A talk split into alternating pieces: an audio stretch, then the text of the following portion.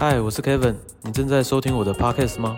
今天的内容有很多图片的解说，透过下方连结的 YouTube 收看会有更好的体验哦。Hello，大家好，我是 Kevin。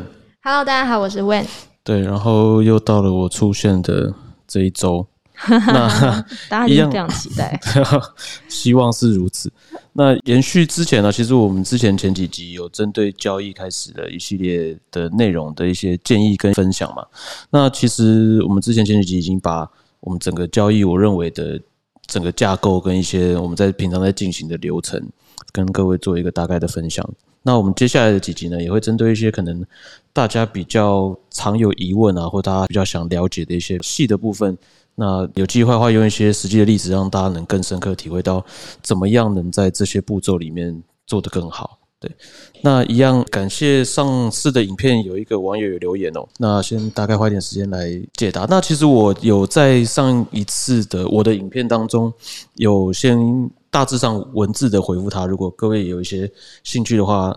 也有相关的问题的话，也可以先去看一下文字的留言哦。那我这边是稍微再口头补充一些，因为这其实，呃，我认为他的问题可能也蛮常遇到的啦，所以我想用文字，呃，除了文字之外，用口语来讲一些 我没有可能没有补充到的地方。那他第一个问题是说，可能想转职当交易员，但是没有经验，那有没有办法能提高面试几率？我相信很多工作都是这样。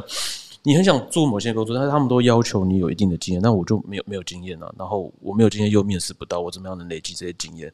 那我会给的建议其实跟大部分的工作一样，虽然可能公司在征才的时候，他希望能找来对公司有贡献的员工，那有没有办法有贡献？但很重要就是看你有没有相关的经历。对，那如果你都没有经历，也会有蛮多公司愿意从中培养、栽培有能力的人。那对我来说，因为我之前也有面试很多交易员，其实让我们感受最深的，并不是一定要你提供什么你过去的多好的绩效，或是即使没有经验，一定要弄一个你研究过会赚钱的策略，让我们觉得好像你有用，而是你在之前到底有没有真的认真想要从事这个交易员这份工作，你做了多少准备？对，主要就是让我们能感受到你有多大的热忱，因为其实这个事情很明显，你。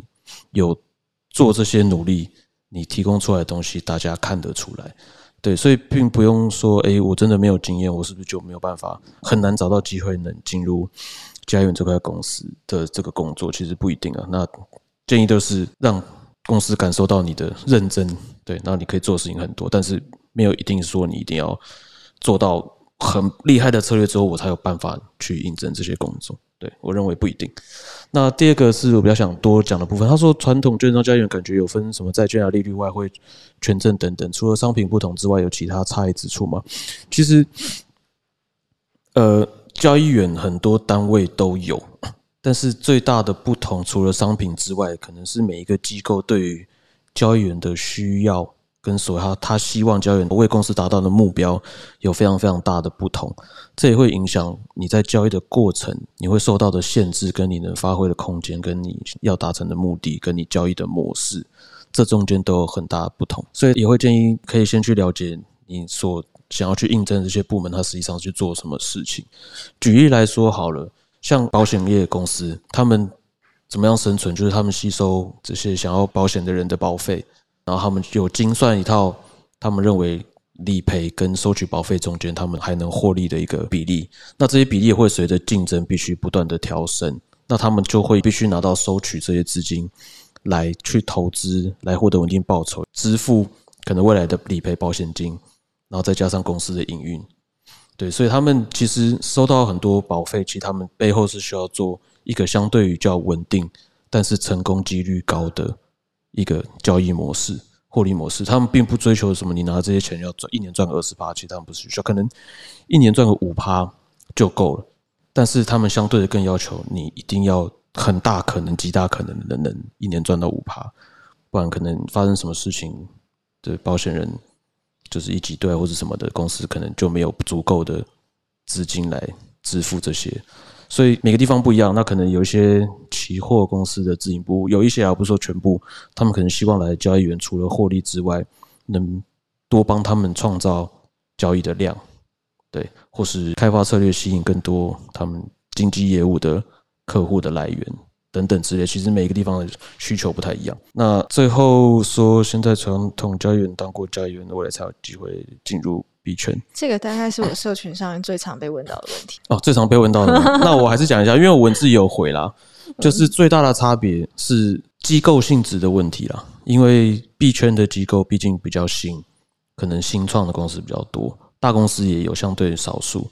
那对于这些新创可能刚起步的公司，或是因为还没那么久的，他们需要比较有集战力的交易员，所以他们会几乎是要有一些经验啊。他们比较没有时间跟能力去从头再栽培一个他们需要的交易员，所以这方面可能币圈会比较需要一点精力，但是。跟币圈这个市场没有关系，我认为跟币圈的市场没关系，只是以目前市况下的公司形态，大部分会是这样。就是传统的公司，它比较有资源跟时间来栽培一个。对，没错，没错，他们可能比较愿意。对，因为其实要找到有经验的交易员，并不是那么容易。那有些可能他们已经有一些厉害资深的交易员前辈在里面，他们认为由他们自己来培养，可能比从外面一直不断的找人进来，还有的有效率，但是他们也有足够的时间能做这样的事，对。但是一般来说，目前币圈可能相对于这种机会比较少一点，需要你一进来就要有贡献。对，那相对的可能也比较没有贡献，就会就对不需要你就离开，所以可能呃压力也比较不一样。但是以市场来说，我认为这两个没有一定。有优劣啦，就是你可能你在币圈做的经验，在传统市场也会有一些帮助；你在传统市场做的也会有一些帮助，也有可能没有帮助，所以这个没有一定。对，毕竟是不同的市场。嗯，所以目前这两个市场相关性大吗？相关性非常的不大。哦，了解，那就是不应该应该是这么说啊，就是最近这几年这一一年多，有慢慢觉得，呃，币圈慢慢的跟传统市场越来越像。其实主要原因也是因为越来越多大型的机构跟大型的基金的资金在进入。其实只要有这些参与者不断的进入，这个市场就会趋近那个样子。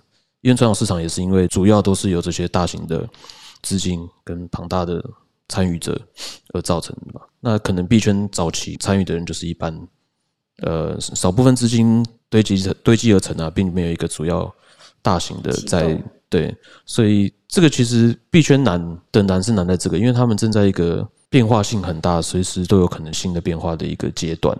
那未来可能真的未来过了很久之后，世界逐渐接受这个东西，然后它也逐渐变成这个世界上比较投资的对成熟成熟的投资市场之一。很多大型基金跟很多。机构投资需要的资产配置中的重要的一环的话，那它可能会越来越趋近于传统市场。那我们个人也都是预期跟觉得这样的一天会到来，所以我们其实是对于币圈上的所有东西是很有信心的啦。除了这路途中当然很辛苦，有很多意外发生或什么料想不到的事情一定会发生。其实在一个成熟市场形成的过程中，这也是我们觉得必经。但是我们对于币圈的发展是保持很有大的信心，这样的一定的没错。好，好，那接下来就进入我们的正题。好，也是一个最常被问到的问题：我怎么样知道我的策略是个有用的策略？可能大家开发的时候，诶，开发完之后，我不知道这到到底行不行。那是不是策略只要赚钱就好？目的就是要找到一个赚钱策略嘛？那我在前面先讲结论，以方便我后面讲一些 呃围绕这个结论的一些事情哦。就是我结论是，策略不是只有赚钱就好，绝对不是。的原因很现实，就是即使我给你一个你觉得会赚钱的策略，你也很大可能没有办法用它来赚到钱。另外一方面的现实就是，呃，我认识过跟经历过很多业界的交易员，也看到很多自己在做 trade 的人，让他们失败或离开市场或是放弃的九成，我可以说九成五的原因都跟策略没有关系。对，不是因为策略让他们真的怎么样，当然可能策略是最终的。导致他们这个结果，但其中间造成的并不是因为他们的策略不好，或是不够好，或是怎么样而造成。所以，并不是有一个看起来会获利，或是它实际上会获利的策略给你，你就能赚钱。对，这中间还有很多，还有影响它最大的一个东西，就是我今天要讲的一个内容。那首先也举一个例子给大家做一个参考，这是一个呃，假如说这是我一个我的策略好了，然后蓝色的线是标的物的价格走势，那我这边是用 BTC USDT 的，然后黄色的线是我的策略的绩效图。大家可以看到，好像非常厉害，就是很标准的，也不是很标准的，很漂亮的四十五度角呈向上的一个获利模式。这个一般人来看，我相信大部分人都觉得这是一个可以赚钱的策略。但是这个图来说，好像少了一点什么。没错，就是少了。诶，我不知道这是时间轴是什么，它的 X 轴好像被我盖掉了。对，然后我现在秀出来给大家看，这是从二零二一年的四月到今年的四月的损益图，两年几乎赚了一倍多，很厉害吧？这几乎没有问题吧？给我的话，我就好像可以躺着了吧？你很难一年、一年、两年就可以赚一倍多这样。好，我假设大家都认同这是一个好的策略，会赚钱的策略，不一定好，会赚钱的策略，但这样就够嘛？好，我们接下来看下一张图，这是另外一个策略，一样，黄色的是呃策略绩效走势，蓝色的是标的物的走势图，一样是 BTC 的。好，我们来看一下这个，应该很难有人觉得这是一个可以赚钱的策略，对，因为你看它从一开始可能赚到一点点之后，就一路的赔。然后也没有真的赚到什么钱的感觉，一样这个感受不深，是因为我先把时间轴折掉了。那为什么都要先遮这个东西？因为这个东西影响非常非常的大。那我现在先把它拿出来，可以看到这是十二月到隔一年的一月十五号，所以将近是一个半月的时间。那我们必须要诚实的面对自己。你可以想象看看，在一个半月。一个半月哦，假如说你是自己在做交易，你从第一天开始做，中间有将近两周的时间。哎，不止哦，三四周的时间你都在亏钱，这个你有办法在持续亏了两周的钱的时候，还认为它是一个可以赚钱的策略吗？很难，这已经很难了。对，那假设说这个图是在一天中发生，你会有什么感受吗？不，没有什么感受吗？今天可能就不适合，明天再来。但是它如果持续了两个礼拜、三个礼拜，很痛。对，甚至这个图是一个半月，很痛苦，你会可能会觉得这是一个没有用的策略。然后再来看最后尾巴，从一月中到一月十五号后面这边，看到背景的那个 BTC 的走势，它涨了一大段。然后你的黄色的损益图，你完全没有赚到，就平的，几乎没有进场，没有赚到。这个一定会让你当时候觉得我的策略不行。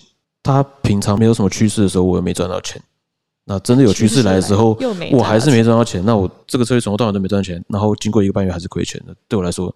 就不是一个好策略，它不是一个可以获利的策略。对你可能就在这边觉得它没用。那我们看一下之后后面发生什么事情。它后面开始赚了，也是一个多月的时间，然后它往上开始赚。好，大家可能看到这个图说，哎，这可能就是事后看。对我事后找了一个图来看。但是为什么举这个例子？是因为前面那段时间确实真的很常在日常中，你实际上做的时候会发生。那你很容易会觉得这个策略不赚钱。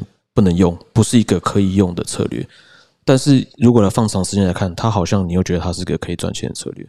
所以到底怎么样是一个可以用的策略？是不是赚钱就够了？绝对不是。因为现实来说，你当你实际上在做、在使用它的时候，时间会是一个影响最大的东西。那时间会造成什么样大的影响？在下一张图 给各位做一个更直接的感受。这是我一开始秀的那张。很漂亮的曲线，对，两年赚了一倍多。然后还记得刚刚看的那个，你觉得它不行的这个策略的损益图，它其实就是我把这段区间放大而已。所以它那段期间你认为不能赚钱的东西，它其实在诊断你认为获利很好的策略里面的其中一部分。那这个要说明什么事情呢？就是时间点不同会影响你对于这个策略的看法跟感受。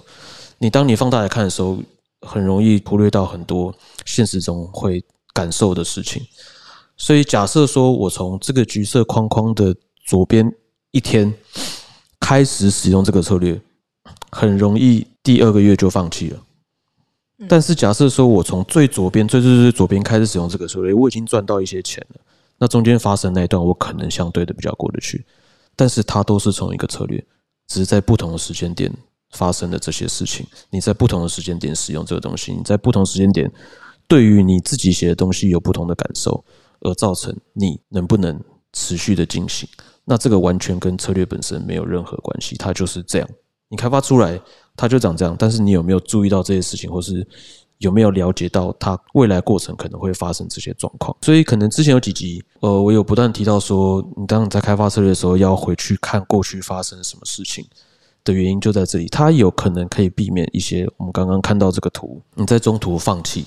就像我上一集有提到，你怎么样去呃回顾你现实中实盘的时候令你不舒服的地方，你怎么样去做修正？第一个回去看过去有没有发生。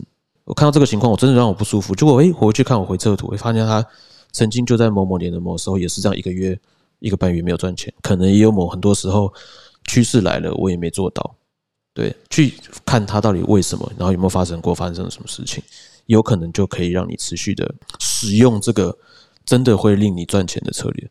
对，但是可能如果你没有做到前面这些事情，我相信连我自己啦，真的没有去研究这些事情的话，我一定会在这个策略一个半月的时候放弃。除了自己会放弃之外，就像我刚刚提到，很多不同的机构对于交易有不同的需求跟要求。你想象，如果你在自营部里面。我们的绩效每天都要被检视，你可能每周要交周报，每天要交日报，月还要有月检讨，季要季检讨。你这个绩效月检讨，你自己受得了，你的主管可能也受不了，你的公司可能也受不了。所以它是个会获利的策略，但是却没有办法让你在你待的地方使用，或是你自己使用。所以策略绝对不是会赚钱就好。好，那到底怎么样能避免这些事情？一样回顾到我们最一开始说的交易的这个循环哦。因为其实这个四个步骤跟三个过程啊，其实是一个我之前有说过，就是希望在这个流程，如果大家都能确确实实做好时的话，它是能有效的帮助你在交易这条路上不断的进步的。因为其实之前有说过，交易是一个学习的过程。那学习如果能建立在良好的循环上。你就有机会机会慢慢的不断的进步。那如果你没有办法建立在良好的循环上，你的学习可能没有办法拼凑出一个更好的结果。对，所以一样围绕这边，我们来看一下今天我们遇到的事情，怎么样是一个好的策略。好，我们再从头开始，然后用不一样的感受去体会这个循环。第一个，我们遇到的问题就是时间是最大的杀手。就像我说，时间是让最多交易员失去热忱跟失去。信心的一个东西，那也是我们现实中碰到最痛苦的。那大家如果有做过交易的话，会知道你赚钱时候你的心情，跟你亏钱时候的心情是大大大大的不同。就是如果你有自己的钱啊，然后看着盘啊在跳，你赔钱的时候，你每一秒每一分每一秒都希望它弹回来的那种焦虑，跟你赚钱的时候希望它继续。往上涨的这种喜悦其实是不成正比的，痛苦绝对大于你赚钱的时候。所以其实人在面对这两个的心情上会不一样，所以其实造成市场反应通常会不一样。那这个的过程都是因为时间，对时间你痛苦累积跟你喜悦的累积造成的感受是很大的不同。对，那我们一开始在开发策略的时候呢，一定要先想你需要的是什么。如果是个人的话，你可能诶，我觉得我想要。呃，没关系，你的想要各种都可以，你不一定一定要做一个很现实。你可以说，哎，我就想一年赚一倍，哦，也可以啊，没有没有什么不行。但是你必须知道，你开发这个策略，或是你进来做交易，你想要的是什么？确定你想要什么，然后之后做计划，一定要认真的做你的计划。因为如果你不做计划，你做的事情你没有办法事后做检讨，就不能更有效的让你的计划更适合。更贴切。那这个计划呢，其实不一定一定要有什么适合或是很棒的一个明确的目标。比如说，不一定啊，我定一个一年赚呃五十 percent 好了的绩效，好像很不切实际。我定这个目标是没用，其实没关系，你就定你希望的目标，然后你希望的计划。重点是你定了这个计划，你必须要真的了解到你要的是什么，所以你定了这个计划。那这个过程也要了解到它。会给你什么样的 cost？就是它会或者怎么讲？成本。对，它会给你什么样的成本？就是并不是说，哎，我今天我想要赚一倍，我就不用付出什么代价，我不会造成什么风险，一定会有相对的嘛。大家就是大家都知道，你要如果想要获得更大的获利也好，你可能需要容忍更大的风险，你可能要承受更大的遭受更大损失的可能。嗯，对，那。这是相对，你必须要了解到。好，有了这个之后，你再去做执行。那为什么说这很重要？因为很多呃，其实有在做主观交易的人啊，我身边的朋友也好，他们可能就凭借着我觉得差不多要涨，我觉得一些原因，然后我就买进了这个标的，然后完全没有计划，我完全没有觉得说我要赚什么就够，我要什么时候要出场，这个会造成什么不好的效果？就是时间会给你更大的压力，因为你完全没有任何计划，你无时无刻的都会想说，我是不是要该出场了？我是不是该放弃了？我是不是该获利了结了？这个一点一点的累积会非常非常的恐怖。那当然，你有计划说，比如说，哎，我就是决定我赔了三个 percent，我就是要出场。但你这中间就不需要那么大压力嘛？虽然他还是在赔钱，你很痛苦，没错。但是你知道你要等到三个 percent，你不需要中间做什么额外的这个担心。对对，担心。所以它其实会帮助你度过一些时间。那所以这个很重要。那接下来呢，一样基于这一块，之前讲很多，今天也不会特别讲其他的，但是。讲一个额外的，就是在你执行到验证这多的时候，请多感受一下你在这个过程中时间带给你的感受，然后去感受一下这个过程中你的计划，因为可能你当初在计划的时候没有办法想这么多，你觉得我就是三趴止损很合理，可能赚五趴出场很合理，但实际上执行的时候，你觉哇，我赔一趴就很痛苦了，那赔一趴过了一天，那我是不是要做什么修改？先也可以先不用，就是先。记得你这个感受，为什么？因为这就代表你自己在用这些东西的时候，你会实际上感受，跟会影响你真的做决定的事情。这个每个人真的不一样，所以一定要去感受你自己对于你的计划的一个想法。对，那之后呢？从这个验证到修改策略嘛，呃，两件事情，接着就是之前有提过，如果中间有什么实际上操作之后你发现的问题，就去修正它。那再来就是额外要讲的，要面对现实。面对现实有几个方面，第一个方面是可能策略不会这么的完美。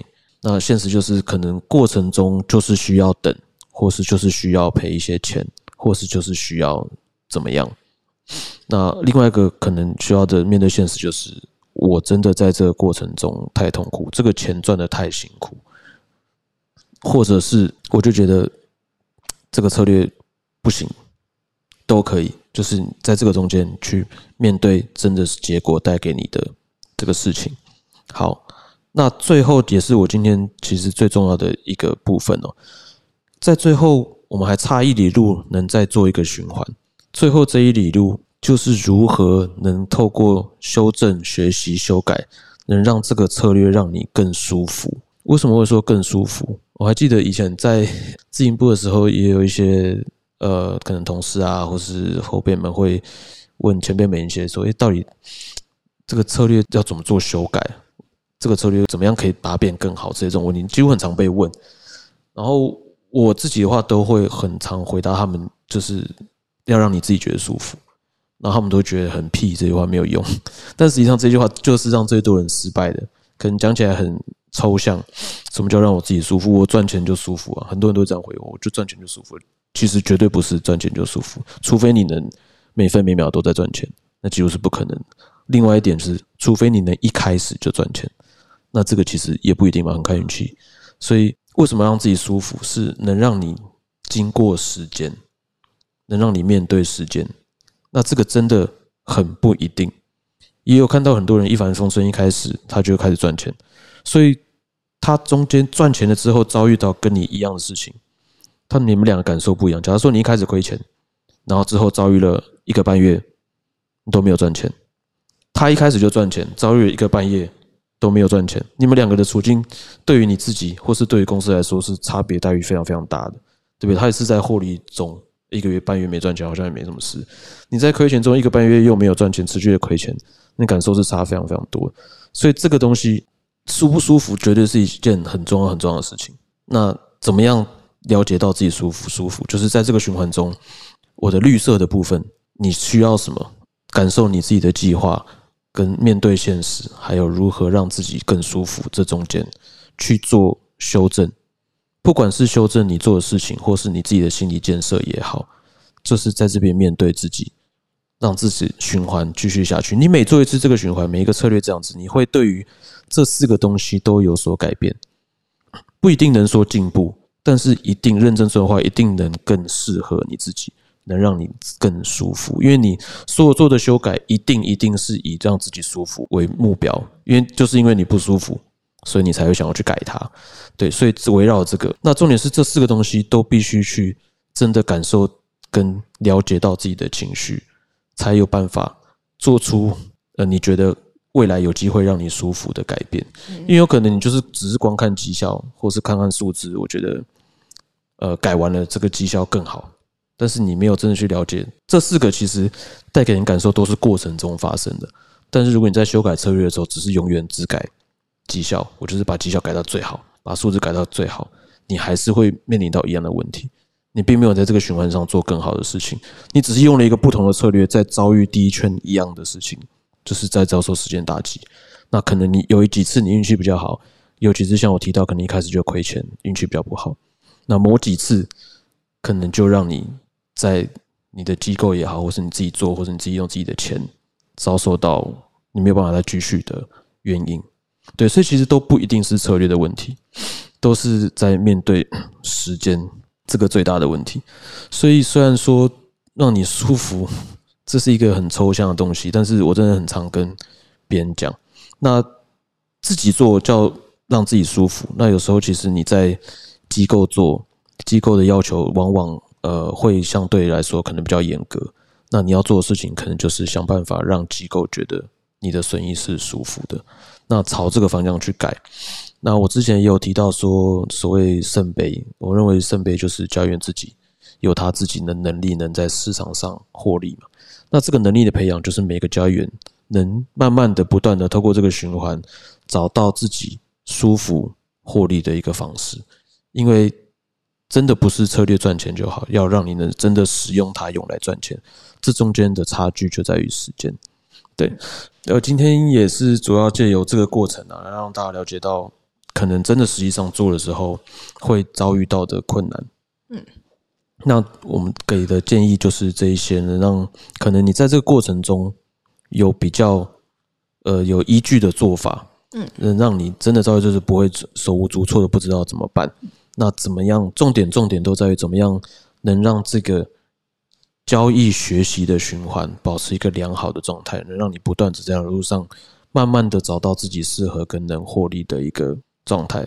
对，听完刚刚 Kevin 的这些分享啊，我觉得相信呃交易员的情绪这些自我修炼是肯定是最重要的。对，但在我们要跨出那一步之前呢，就是我们首先像你刚刚说，你要清楚知道就是你需要什么嘛，然后你必须要 make plans。那通常有没有可以分享，以你自己在交易这么多年以来，目前对于你自己最好的计划，或是你通常你都是怎么样开始？哦，怎么样做这个计划？嗯。呃，其实分两个啦。如果是你在机构，像可能在自营部或是在其他机构，他们一开始都会有要求，譬如说他们给你一笔资金，希望你去做，不管是客人的也好，或是客户的也好，或是公司的钱，他们一定有他们的预算、预期跟他们能容忍的设定的目标。对，所以一开始如果你在公司做，一定是以那个为主。所以为什么说这个很重要？因为你在公司做，一定会有这个，一定会有一个他们的需要，跟你怎么样计划能达成这个目标。那自己如果是自己做的话，我认为一开始的计划都没关系。你要怎么样远大的目标，怎么样微薄的这个希望都可以，但是一定要做。为什么呢？因为你做了这个之后，你透过后面的这些过程，然后跟绿色这些情绪上的感受，你能慢慢的去了解到，你一开始制定的计划容不容易达成，适不适合自己。那有两方面，一个是如果你觉得这个计划不好不行，你可以去改变计划。下一次你可能就会制定不一样的计划。那一个是你可能改变自己的心理想法，对不对？我的计划是这样，那我中间感受是这样，好像不太符合。那我是不是可以不会再受到这么大的压力？为了让我的计划能更成功，所以这个循环也是慢慢的能修正自己适合自己的计划，或者是又调整自己的心态，去更能面对。你的计划中间会遭遇到的状况，或者是挫折，对对对，所以其实计划都可以，但是一定要制定计划这样。那多长多短也可以，因为可能你计划长，你在中间受不了，你就会去把它缩短。对你可能短的觉得一下就达到很无聊，你就制制定长远的计划。其实我都可以，我觉得都可以。对，了解。那最后的最后，可以跟我们分享一下，你在过去这十几年从事交易，有没有让你特别印象深刻的时期或者是事件？呃，好，我想到就是诶，呃，因为可能长期在自营部或是机构里面做交易嘛，然后可能有一些不是在机构做交易的，也在做交易的人，会觉得说我们在机构做交易好像很爽。因为赔不是赔自己的钱嘛，真的，对，觉得好像就资源又多，然后你又不用很担心，然后 什么的。我每天拿自己的钱在杀进杀出，跟你们承受的压力是不一样的，很常会被这样觉得。但是其实现实来说，我认为在机构做的压力其实还比较大。为什么？呢？第一个说的的那个需求嘛，公司有公司的需求，而他并不一定了解你的东西，基本上可以说一定不了解，一定不会比你了解。那像我刚说这个过程中，你常常都自己都受不了自己的策略带给你的过程的，你的上面的人提供你资金的人一定会比你更受不了。所以你在遭遇到策略上自己给自己的压力之外，你还要再承受资金提供方的压力，再承受到如果你是以这个当你的工作，再承受到你生活上工作的压力，这个压力来源可能比你自己做交易，可能用一些你。呃，比较可以控制掌控的钱来做。第二个是你自己在做公司的钱的时候，你不能说停就停，你也不能说休息就休息。你能不能说，呃，我觉得这个月不适合我交易，我先休息一个月，我请假一个月再回来做交易不行啊？那市场就长这样，你就必须对，这是你的工作，这是你的职位，你就必须要做你这个职位应该要负责任做的事情。对，所以这个也会有更大的压力。那另外一个，另外更印象深刻是我之前在自营部的时候，我那个自营部在自营部可能相对于其他地方比较特别一点，就是呃，我们是以个人绩效为主，就是个人负责一笔资金去做交易，这样，那自己负责自己的部分，在公司的规范之下。那有一点很恐怖的是，我们的一切都很透明，我们交易室里面的每个交易员做的每一个部位，他现在的损益跟每天日结的赚赔。全部人都看得到，而且非常容易就可以随时随地的看。那其实有好有坏，好处是你可能可以互相激励彼此嘛，就是诶，他赚的比我多，我想让他去请教。诶，或者或者他厉害的人，这时候他为什么做了什么交易，他赚到什么钱？然后长期来看，为什么他可以赚的比我多？或长期下来，诶，为什么他的绩效都这么好？那这个每一天每一天去观察，他可能诶，他中间做了哪些？或者他的策略表现哪哪里跟你不一样，你可以学习，这是一个其实是一个蛮好学习的，对。但是其实对，但是人人人人就是这样，人不太会对于那个好处有所感激，都会比较在意他带来的坏处。他带来坏处其实非常大，就是你一样，你每天能看到别人的赚赔，所以每天都有比较。那你不是那个最好的，或是你是那个尾巴的，那你会承受到更大的压力。因为可能你的主管或是你的公司就更有机会理由来批评你。所有人都看到你在赔钱。对，所有人看到你赔钱，他赚钱，你为什么赔钱？永远都有他赚钱，为什么你会赔钱？这句话。对，那你赚钱，为什么他赚的比你多？因为大家都面对一样的市场，那大家的东西都看得到。那这个其实，在我们那边会带给我们更大的痛苦。那我为什么说？这个流程其实很重要，就是那个四个绿色的东西，也可以运用在这个地方。第一个举例好了，我需要什么？在这个刚刚的那个前提下，我在面对这样的自营部里面，我需要什么？我需要不要当最后那一个？很现实，我想讲现实，因为我是最后那个，我会承受公司很大的压力嘛。那可能先走的就是我，所以我需要不要当最后一个？那我在开发策略上会有什么改变？我可能会非常以风险控制为主。我不一定要求我要赚第一名，但是我先保我不要最后一名，所以我会去，反而是在开发策略的时候是比较着重研究掉怎么去避开一些可能会有很大的风险的地方，对，然后就计划一样，那最后在计划时，哎，感受我的感觉，哎，我是不是几乎都不会再当最后一名？我在这边是不是公司待的蛮舒服的？我是不是对我跟我想的一不一样嘛？就是我这样子计划，那实际上我是不是真的有感受比较好一点？那是不是让我做的更开心，能更有动力去开发更好的策略？对，那可能就要面对现实，啊，好像还是必须要，比如说公司，你发现对你待的地方公司来说，公司觉得每个月或是每一季应该交易员要是正的报酬，你开始面对这个现实，不是只有赚钱就好，我不是一年赚到钱就好，我可能哎公司觉得每一季都要是真的报酬，然后最后那怎么样让我在这过程中舒服一点？这不一定是要改变策略，舒服一点是我如何去撰写好的报告，也可以 让主管让你的公司觉得你是认真的有在做事，只是你赚钱的地方不适合现在。那你未来能有发力的地方，或是你怎么样做改善的地方，你知道问题在哪里，你能积极的去做改善，你的方向是哪里？这也是能让你在这边过得舒服的一种方式，能让公司能信任你，能让你能在这边过得舒服。所以其实这个流程都比较讲在情绪的方面，那也是这个过程中嗯最大的问题了。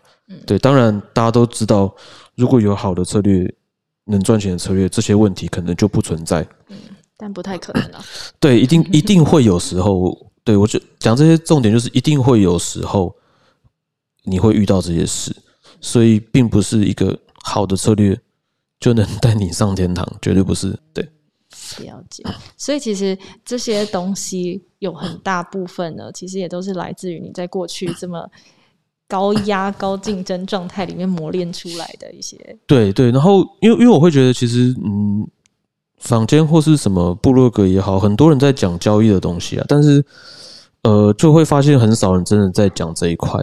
那就像我可能前面提到的，就是大家都在讲策略方面的东西，但是我认为这个才是真的养成一个交易员很重要的东西。那这个能力，对这个很少呃书或是很少。就是网络上的媒体会在讲这件事情，对，所以也非常非常推荐大家可以参考作为自己修炼方式。那你可能也可以在这过程中找到更比我建议给大家更好的方式，适合你自己。但是，一样前提是怎么样能这个形成一个良好的循环，对，能在这除了策略以外的事情，能让你在这个交易的过程中更顺利。对，那其实这个。四个过程跟三个流程中啊，其实还有非常非常多东西都是围绕在这个里面。那今天这个影片之后呢，也希望大家能帮我一个忙，就是呢，希望大家能在底下呢留言告诉我，这过程中有哪些是你特别感兴趣，或是你很想了解，或是都没有人讲的，或是你想听听我怎么讲。别人讲过的事情，或许也有不一样的解释或是分享的方式，也都希望大家能在底下跟我们做一个交流。对我们拍这个影片，其实就是为了帮助大家嘛，所以大家也不要吝啬，把你心中想知道的告诉我们，我们就会专门的为你的问题来做一个解答。这样，那当然喜欢我们的影片的话，记得帮我们按赞、订阅、分享，加开启小铃铛。谢谢，我是 Kevin，下次见，拜拜，拜拜。想要了解更多 QLT 的资讯，或者想要购买的话。请按下方的说明栏。